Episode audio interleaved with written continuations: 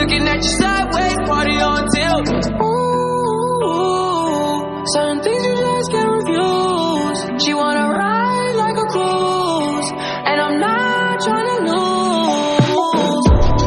Then you're left in the dust, unless I stuck by you. You're a sunflower. I think your love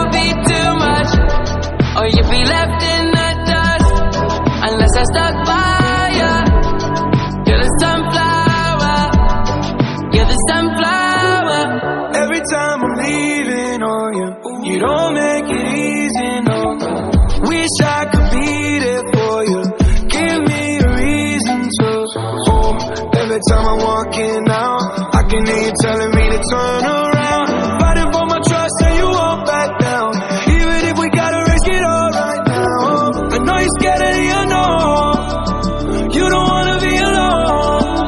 I know I always come and go but it's out of my control.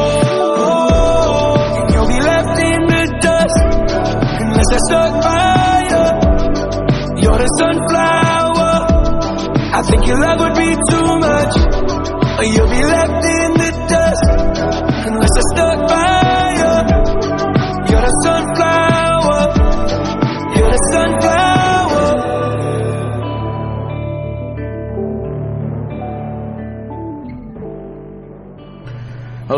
各位听众朋友们，晚上好，欢迎收听光华之声影视集结号，我是老谷哈，山谷的谷哈。我最近有收到一些听众朋友的来信，把我的名字写成了老五或是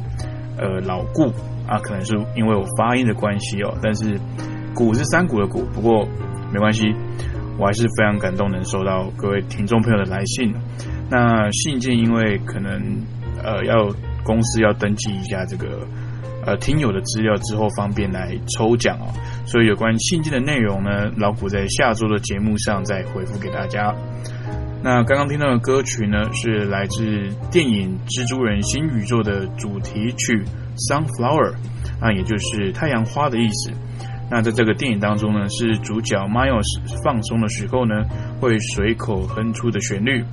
那各位听众朋友听了有没有感觉到放轻松的感觉呢？好的，上周我们聊到了电影的经典配乐哦，老谷觉得好像有点嗯不够的感觉，感觉好像可以再讲一集哦。那之后我们看看有没有机会再来介绍一下老谷心目中的呃经典电影音乐。好，那首先老谷先跟大家报告一下，呃，近期这个因为呃新冠肺炎疫情的影响，很多这个影视作品都呃纷纷宣布延期上映的消息哦，包括这个《境界》第二集。那《境界》的第一集呢是呃在二零一八年上映的电影，是由这个约翰卡拉辛斯基自编自导自演，并找来他的呃老婆，也同时也是呃相当有名女演员艾米丽布朗来担任女主角。那当年呢，以两千一百万的低成本拍摄，在全球获得了三点四亿美元的超高票房。那在这个众多的惊悚片当中杀出重围。那尤其呃第一集它的结局是有点算半开放式的，所以也让影迷非常期待它后续的故事走向。那因疫情的关系啊，《境界》第二集原本要在这个月的二十号上映，但是在距离剩一个礼拜的时候宣布呃撤档。那新的档期呢也还没有确定。那这个包含呃花木兰哦，那个原本以为花木兰会维持在北美洲的原本的档期，那亚洲上映延期的计划。那因为这个呃北美的疫情其实也越来越严重了，所以导演后来也是跟大家宣布说，就是因为情况呃变化不不确定，所以必须将花木兰。延迟全球的上映时间，那也是紧急撤档。原本是要在这个月上映的，当然它的档期也还没有另外公布。那再来是这个大家非常期待漫威第四阶段打头阵，有这个史嘉蕾·乔韩森主演的黑寡妇哦，那它也是宣布延期上映，确切日期呢也还没有确定。不过根据外国媒体的推测，认为黑寡妇呢有可能接替。十一月永恒族的档期，而这个永恒族啊，可能就延到呃明年这个上期的发行日，也就是说等于呃漫威第四阶段作品的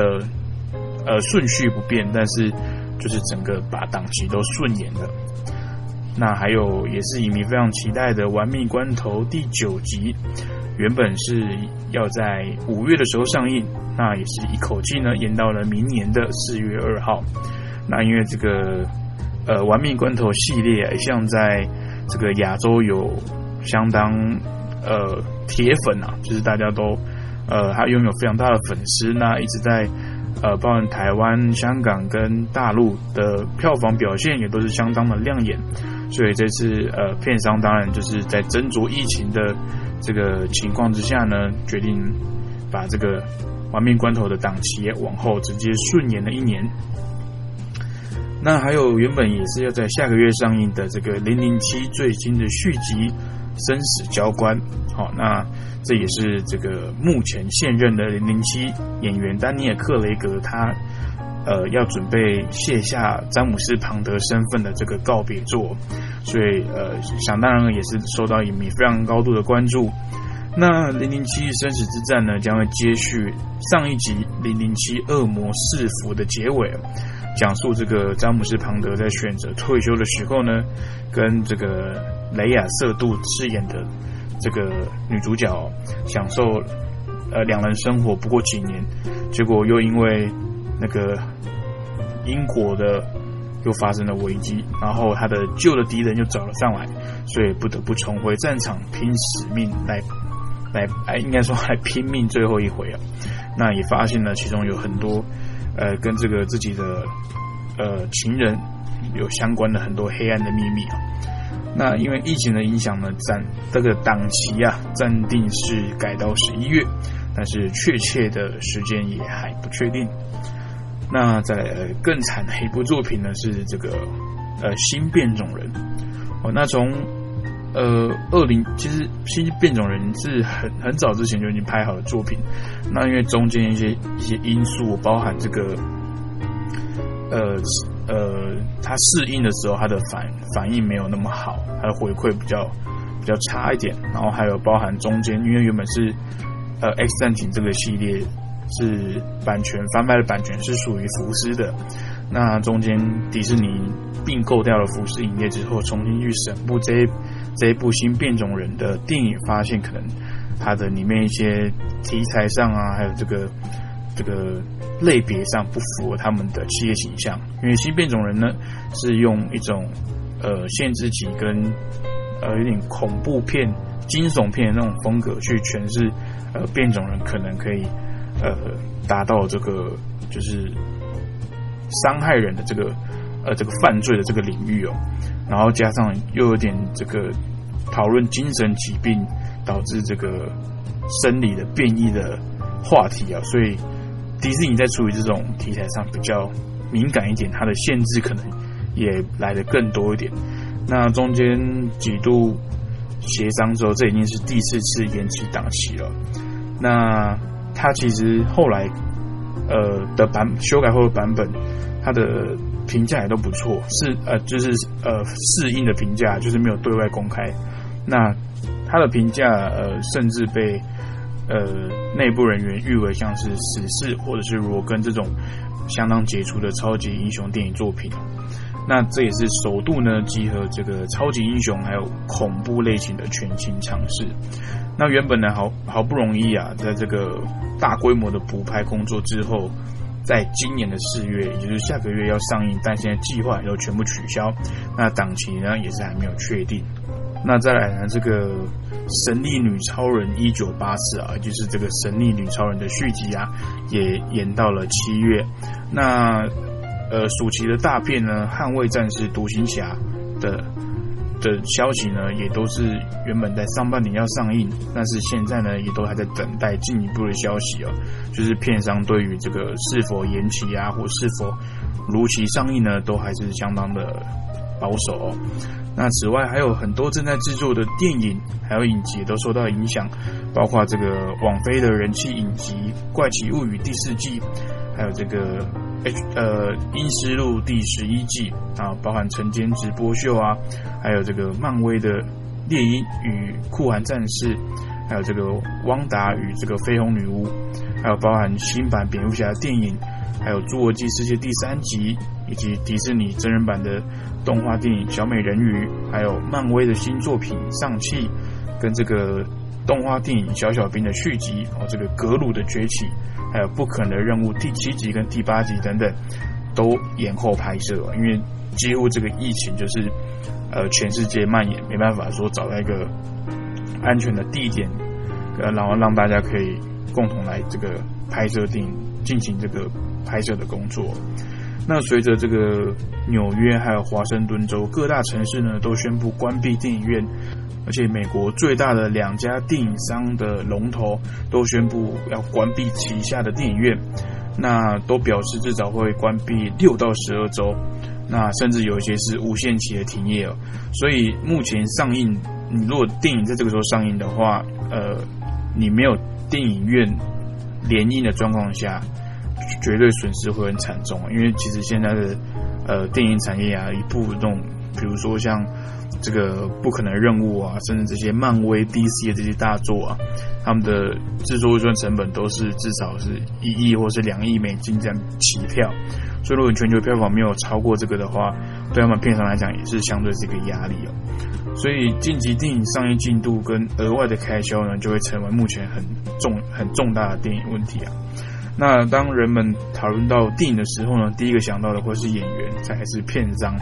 那最后则是整部电影带来的魅力。但是所谓的电影产业啊，它涉及的范围是非常非常大的，从电影公司啊、剧组人员，那这个影视设备的的专业人员，还有电影院内的售票员、广告，甚至是这个戏院内的清洁人员等等哦。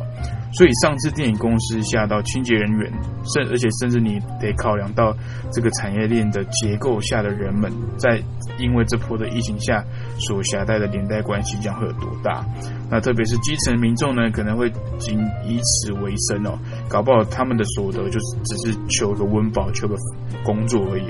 那如果这个产业链垮台了，背后所带来的影响呢，也是非常非常可观的哦。那这个新冠肺炎的疫情呢，延烧到今天也将近三个月的时间内。那在这个病毒的蔓延下，全世界已经有几十万的确诊，还有超过这个呃上万的死亡病例哦。那在这样迅速的呃恶化的状况下，美国政府不得不采取应对措施，要求这个民众乖乖待在家里啦，来寻寻求这个健康的保障。那在这种非常时期所付出的代价呢，成成造成了这个部分的产业面临被迫关闭哦。那这个前所未有的挑战还有不安因素的时候啊，除了接受政府所给予的补助以及帮忙的帮忙，更不要忘记这个电影产业背后所带来的就业机会哦。那还有最重要的娱乐环境，而电影背后的付出工作人员啊，更是非常的伟大。那现阶段最最受到严重打击的就是这些产业的相关人士，他们的魅力是建立在人们人类啊最大的本能上面。那现在因为一个疫情啊，迫使我们面临这种困境。呃，或许你大家听众朋友会跟老虎一样，还是会很挂念着这种电影院的这个环绕音效啊、爆米花、饮料等等，以及看着这些我们所呃崇拜、所喜欢的这些电影偶像明星哦。但是为了我们大家的健康，还是而且不要让疫情更加恶化，我们还是没有做出这个这样的选择，就是去看电影。因为毕竟在这个艰困的时间啊，包含电影工作者本身，我们的健康才是第一考量。大家也只能真的先忍耐一下，防疫优先的这段时间就真的尽量避免去看电影。那现在这个各平台的这个这个串流。其实也蛮丰富的，哦，包含这个网飞啊，包含这个大陆有爱奇艺嘛，其实他们更新这个呃电影作品的这个速度啊、频率及这个数量啊，都是非常可观的，所以可以在这个时候去观赏一些这个呃你没有看过的电影，或者你之前可能没有机会进电影院欣赏作品。那老谷最近也会整理一些。适合在家里看的，然后可能各平台都找得到的一些经典作品，给大家参考一下。在这个这段防疫期间，你可以去看到，呃，去去欣赏什么样的作品哦。好的，聊到这边，我们先听一首好听的歌曲。那这首歌跟我呃老古待会要谈论的电影有一点点关系。那来自台湾的老鼠老老鼠老蛇始祖啊，这个 MC Hot Dog 跟张震岳所带来的歌曲《离开》。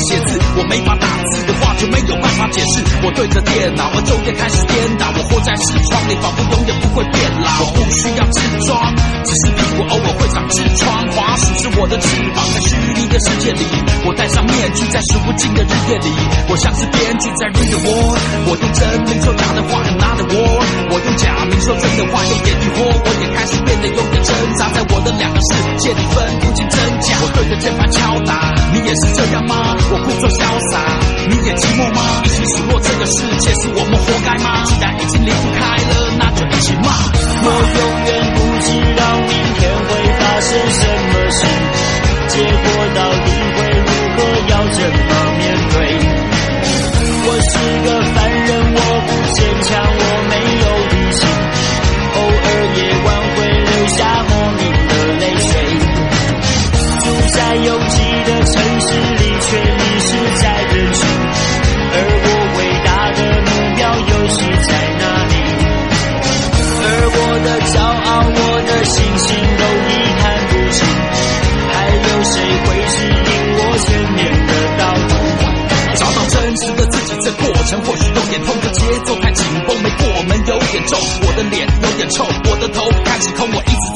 坐到早上九点钟。太多的部落格，太多的密码，太多的信箱，养了只草泥马。什么时候我的世界变得如此复杂？报新闻的来源都是网友说的话，我离不开他，离不开八卦，像个小呆瓜，还以为自己头脑发达。我只是想找个人陪我说说话，他是我出口的门，陪我看世界有多大。太多的过客，太多的陌生人，太多的部落客，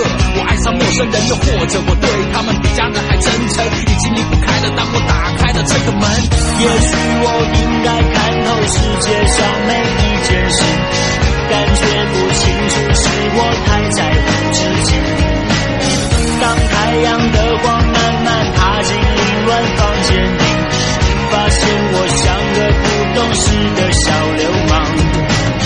右手在尽头，我好想要快点飞起来，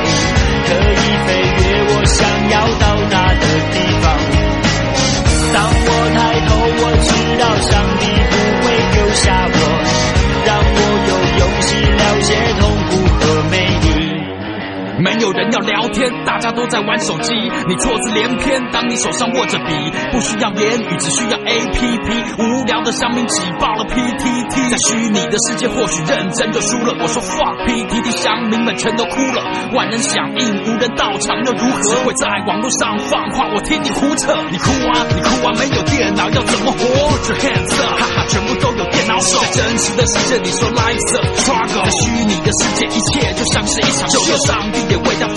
谁都一样。我的字典里从来没有放弃的上网，我怎么忘记了离不开这框框？我的生活晃荡，每天上，每天上，每天上，每天上。离开我的城市，离开我的世界，离开我的面具，离开我的懦弱，离开我的自己，离开我的，我也不在意。离开我的城市，离开我的世界，离开我的面具，离开我的懦弱，离开我的自己，离开我的害怕，离开流下眼泪，我也不在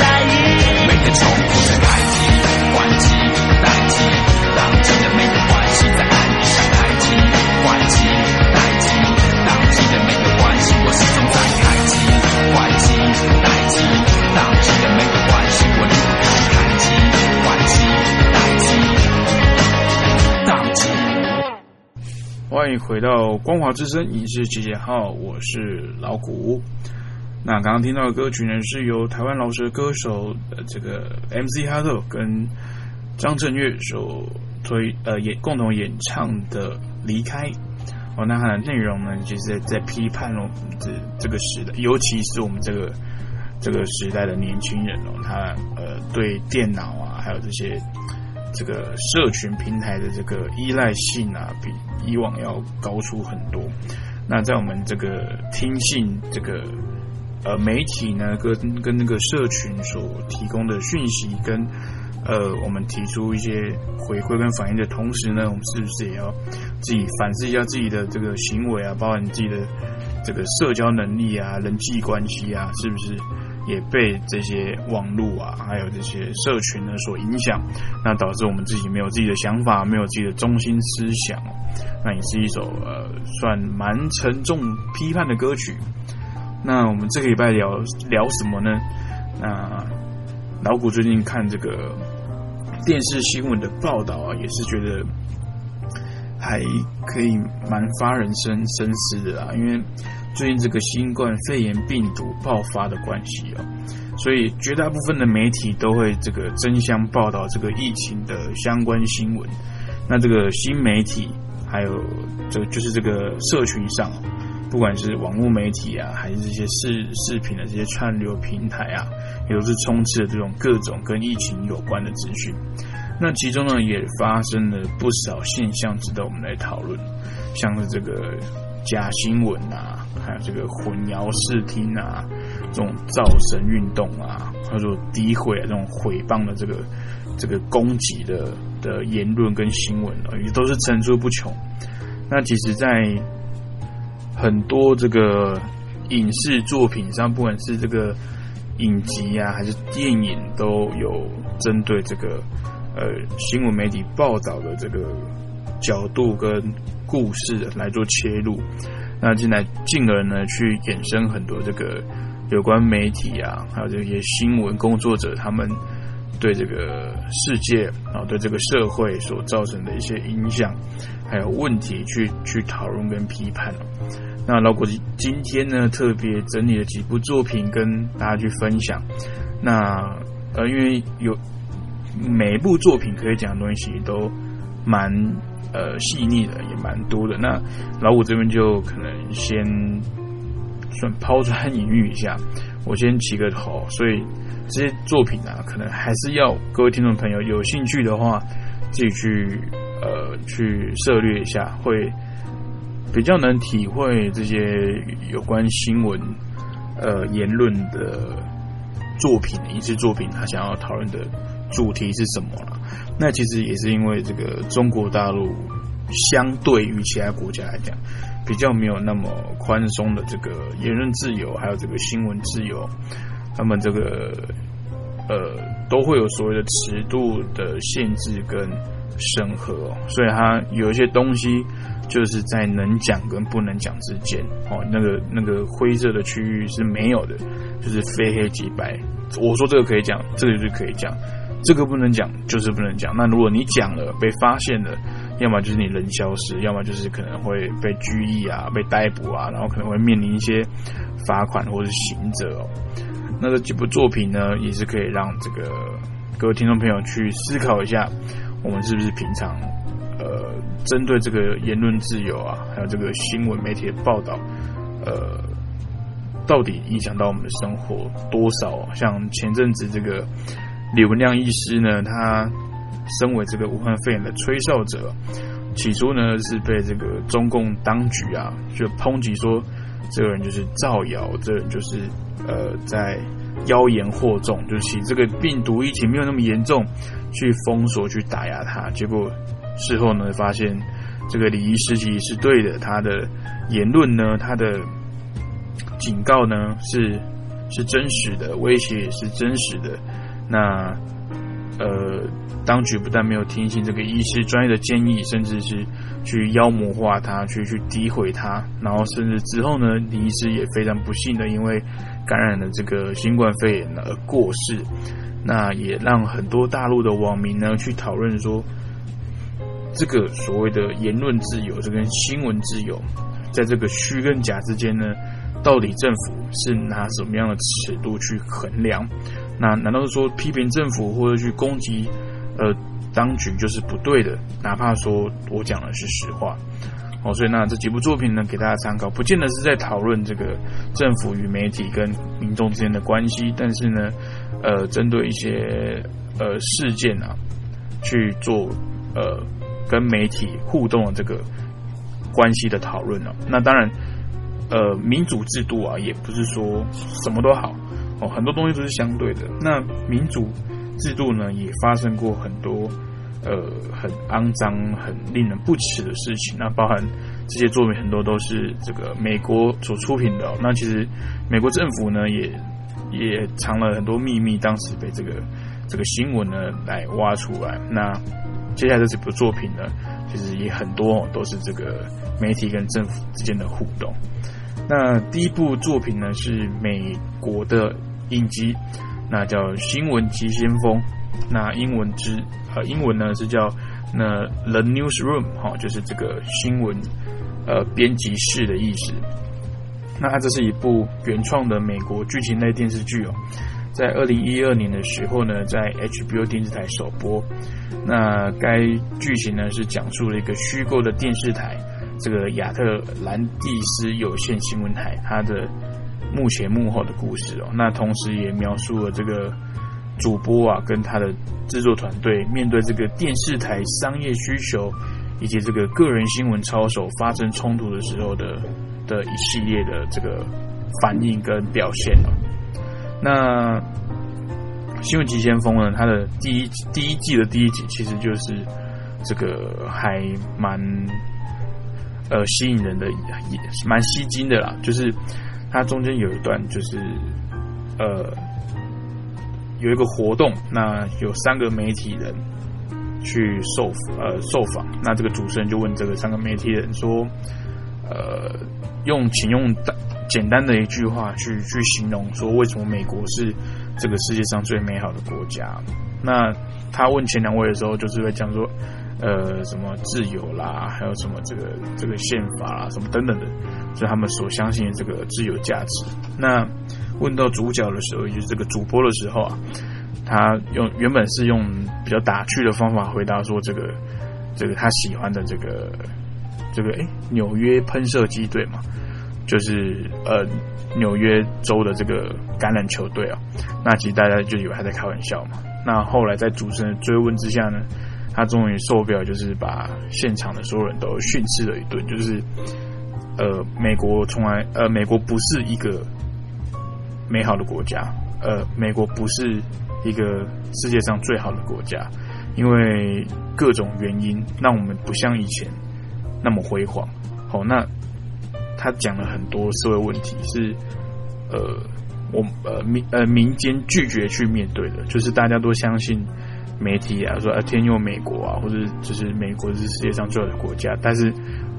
大家就这么相信这个说法，但其事实上呢，美国他们本土也是有非常多的社会问题哦，包括这个贫富差距啊，还有这个环境污染的问题等等，都不会让美国成为一个世界上最好国、世界上最好的国家的这个的指标哦。他那他最后也是说，呃，美国不是世界上最好的国家，但它可以是，我们可以朝这个目标去发现。去去探讨，然后去去让自己变得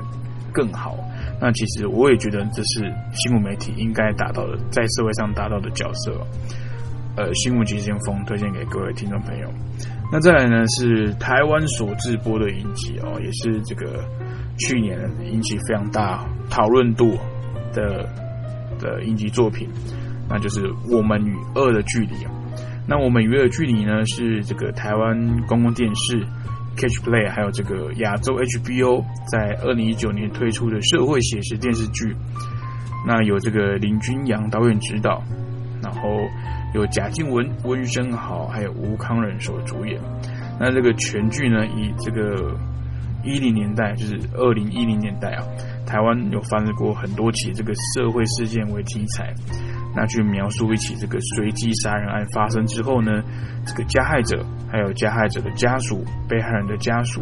辩护律师呢，还有这个精神疾病患者等各种人物的心境跟纠葛，是这个台湾第一部以随机杀人为主题的电视剧。那也涉及了这个新闻媒体困境，还有这个失觉失调症，就是哎，就精神病啊，或者说或者说这种精神分裂的这种议题哦。那我们娱乐剧里呢，在其在播出之前呢，就已经引起了很多讨论。那在开播后呢，更获得杰出的收视率啊，完结篇的收视率高达三点四，那是这个公共电视台上呃史上收视率第三高的戏剧作品。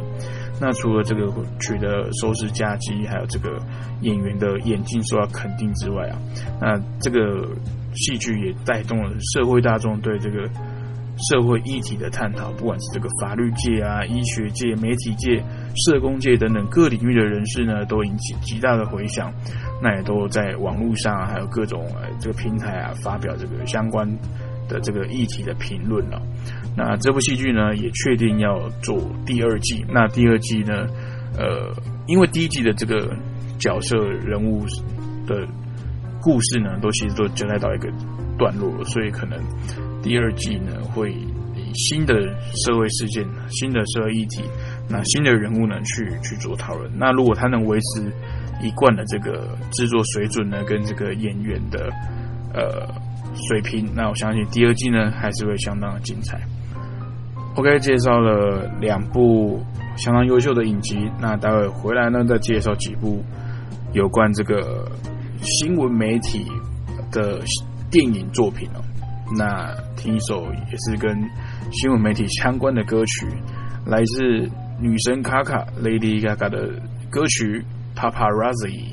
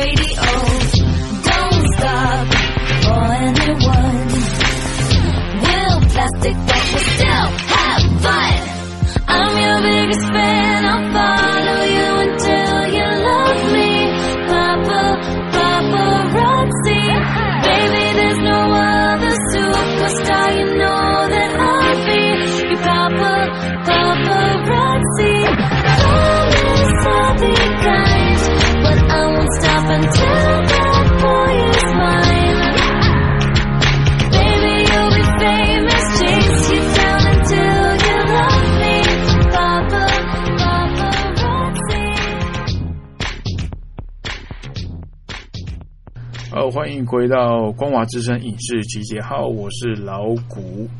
哦，那刚刚听到的歌曲呢是 Lady Gaga 女神卡卡的作品 Paparazzi。那 Paparazzi 呢就是英文里面狗仔队的意思哦。那它的歌词里面呢也是呃去用另外一种角度去形容狗仔队啊，就好像那种对这个。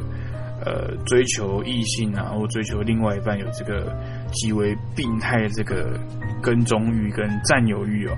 就是在我得到你之前呢，我是不会轻言放弃。就像这个呃狗仔队呢，在我挖到什么这个报道的题材材料的时候呢，我是就是不会轻易的放过你的这样。那今天我们讨论主题是这个新闻媒体的。的相关的影视作品了。那刚刚上一节的节目当中，我介绍了两部，呃，应该说两个非常优秀的影集啊，分别是呃这个美国的新闻急先锋 The Newsroom，还有这个台湾的制作的影集《我们与恶的距离》。那其实都非常推荐给各位听众朋友去去观赏，尤其是这些作品呢，现在在。呃，网络串流平台上一定都找得到。那刚好这段时间，因为防疫的关系嘛，所以待在家里，那也适合去看这些影集、追剧哦。那就是把这些影集去自己去观赏、体会之后呢，搞不好你也会有对这个新闻媒体啊的这个有不一样的体认或是认识哦。那我们接下来介绍几部老古觉得非常优秀的。呃，这个影呃新闻媒体相关的这个电影作品，那第一部呢是这个《金爆焦点》，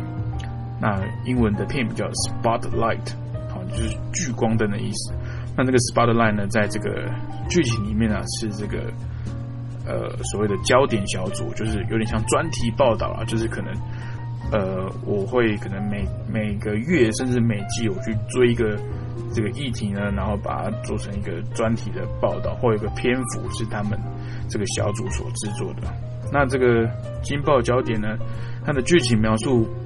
在这个波士顿的这个主教管区之内呢，有一直传出有这个神父啊不当的性侵害儿童的丑闻事件。那二零零一年的时候呢，波士波士顿环球报的新任主编，还有另外四位记者。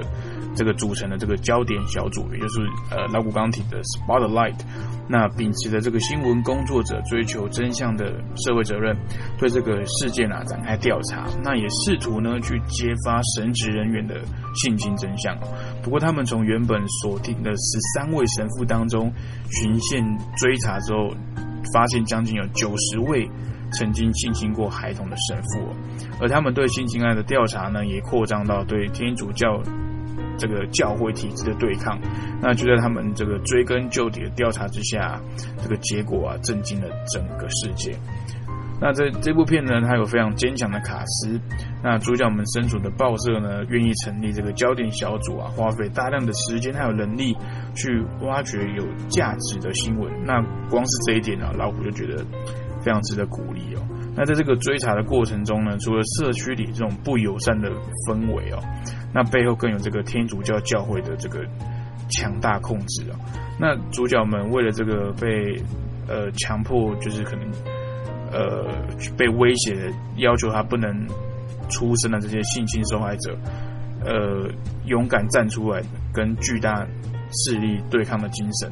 除了荣获了这个二零一六年奥斯卡最佳影片之外呢，这种小虾米对抗大鲸鱼的故事啊，同样非常引人入胜。那这个非常细腻的叙事手法呢，也获得了最佳原著剧本奖项。那本片在目前的各的影音平台应该都找得到，有兴趣的听众朋友可以参考看看。那这部电影是真人真事改编的。那当初。呃，这个 Spotlight 小组啊，去针对这个神父性侵的这个丑闻的调查的这个新闻啊，也获得了当年度的普利兹奖哦，算是这个不管在这个新闻媒体报道的价值上呢，跟这个影视改编作品的这个呃呈现上呢，都获得了非常好的呃鼓励、贡献跟成就。金爆焦点推荐给大家。那再来呢，第二部作品。也是同样是电影，是《邮报密战》，那它的英文片名是《The Post》。好，那呃，这个电影主要是叙述啊，这个一九七一年的时候，《华盛顿邮报》呢揭露美国政府长达三十多年极力掩盖这个越战真相的始末。那这个包括这个关键性的五角大厦密件那这个五角大厦密件呢，就是美国国防部针对一九四五年到一九六七年间的这个美国在越南政治军事卷入评估的秘密报告。它是算是非常呃严重的指控啊，因为它就等于是说这个当时的呃美国政府当局啊是非常有系统的去撒谎，不仅是对公众啊，对国会也是如此哦。那这个。呃，密件一旦公诸于世呢，这个民民众的反战的声浪啊，势必是难以抚抚平啊。那这个政府的声誉呢，也必定会受到重创。因此，揭发文件的报纸媒体面对的是一场前所未有的硬仗。那当当当年呐，《纽约时报》投下这个第一季关于越战的震撼弹的时候。当时的《华盛顿邮报》呢，就是我们我们主角的所处的这个报社，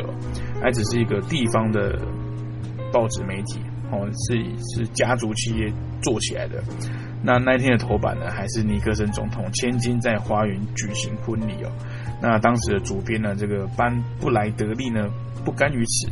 哦，他不畏风险的继续坚持来追踪这个文件的下落。那其实这部片的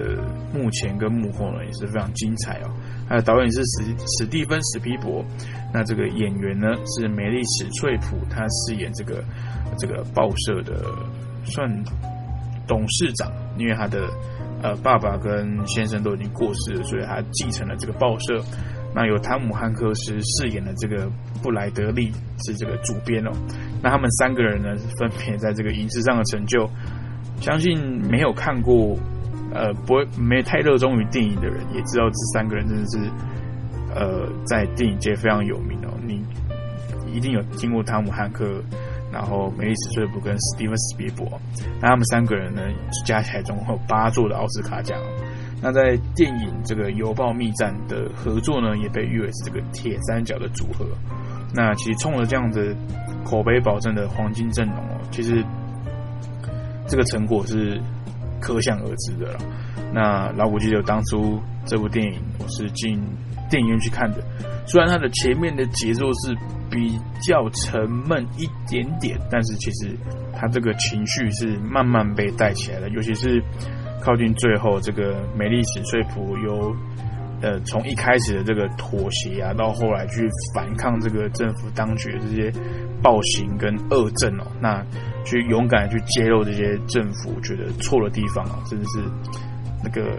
呃情绪上、心境上的转变呢，真的是除了这个演员呃呃演技很很惊人之外，那其实整个故事的这个的走向虽然是真实是按真实的事件改编的，但其实也能感受到这个导演编排的功力。那整个呢故事。来这个揭发，来这个叙述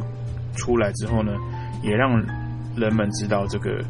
呃新闻媒体的价值哦。那当然也不能说媒体讲的就是对的，或是政府讲的就是对的。我们必须要自己思考判断的这个能力，那也要必须去去选择，必须去思考自己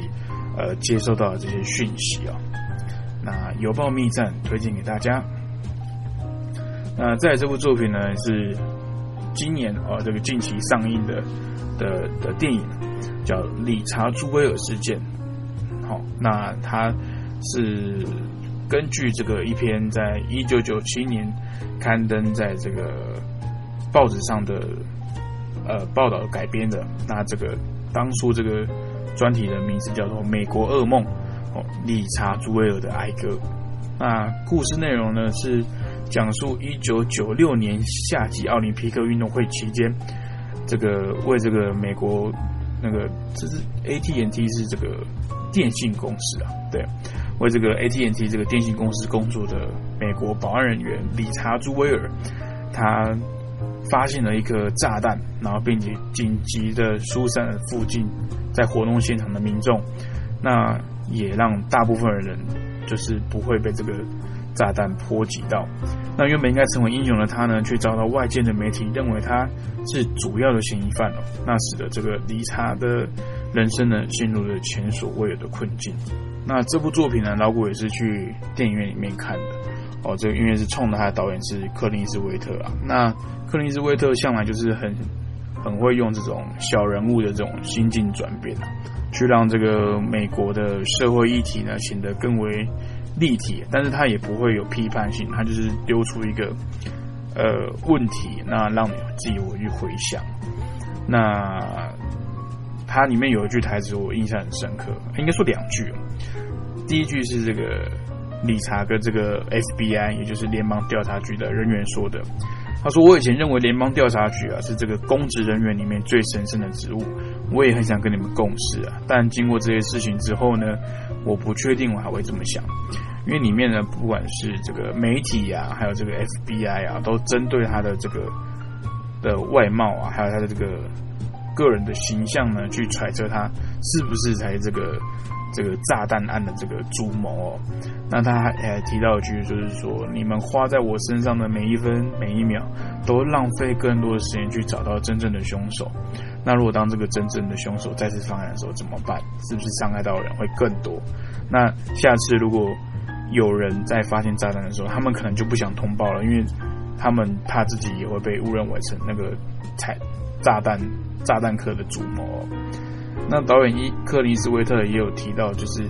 光是这个一一点点的错误资讯呢，就足以把一个人的这个毕生的一切努力变成噩梦。那常常在呃事隔多年啊。真相大白之后，大家也不会特别去更正或是改变自己的想法，因为已经没有人去关心跟面对。那这个实在是让人家感到非常难过。这就是一个很简单的人性的故事，因为人们很容易在没有弄清楚事情的真相之前啊，就轻易的做出判断，然后不考虑后果。但是这是绝对不是正确的这个做法。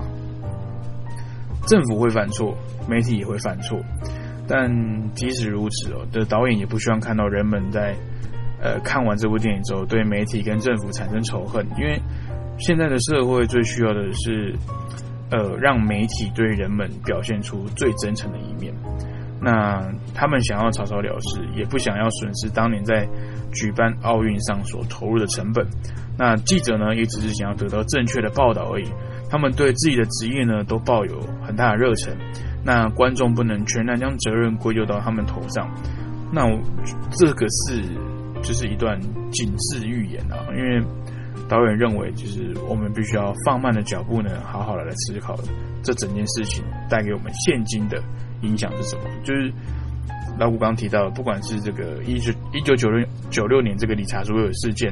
跟这个一九七一年的这个这个邮报密战的事件，跟二零零一年这个这个神父性侵案的事件其实事情呢，都是可能已经二十几年前，甚至更早。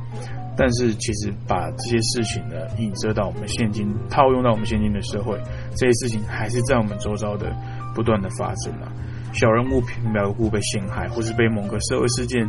呃，某个社会事件被放大解读，那媒体需要负很大的责任，因为平民他手无寸铁嘛，单凭一篇文章就可以身败名裂，那饱受后续的纷扰，还有这个大家的误解，那某种程度上呢，也摧毁了这个呃小人物他们坚持做对的事情的这种理念。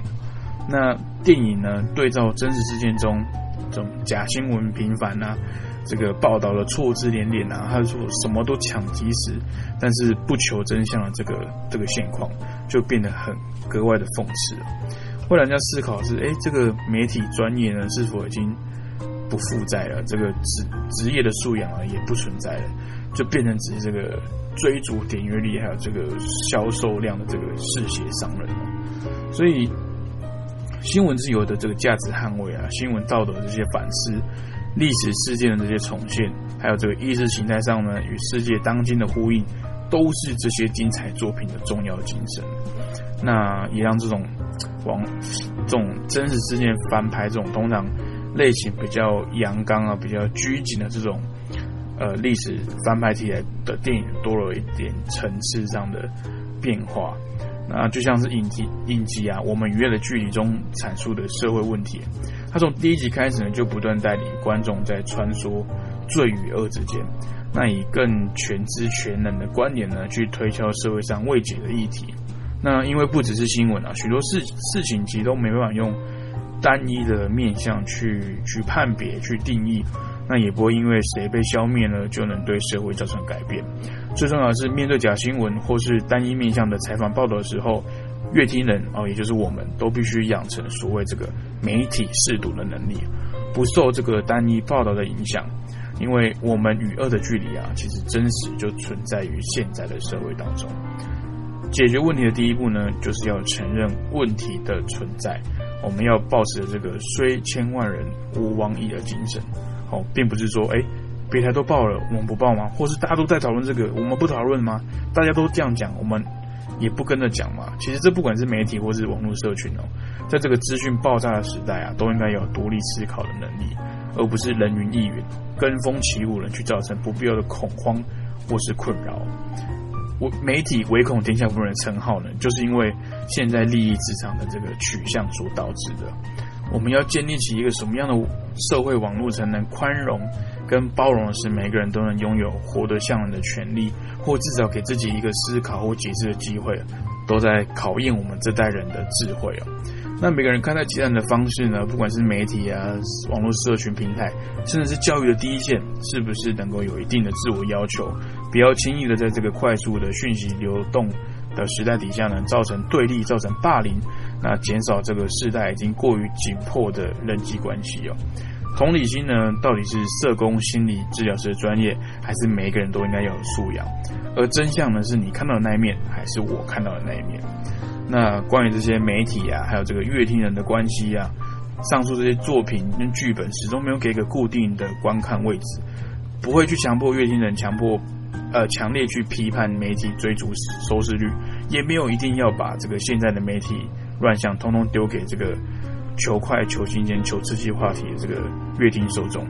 一家新闻台或是一家媒体的自律，真的可以改变大环境吗？那乐听大众真的愿意静下心来去区分所有接收到的讯息吗？呃，真的每个人都拥有这样的讯息辨识的能力吗？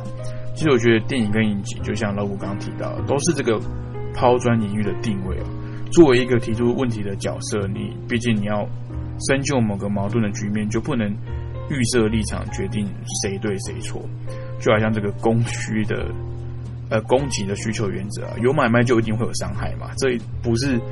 单方面谁的问题，那这也无关政治或是利益，而是这个道德跟操守。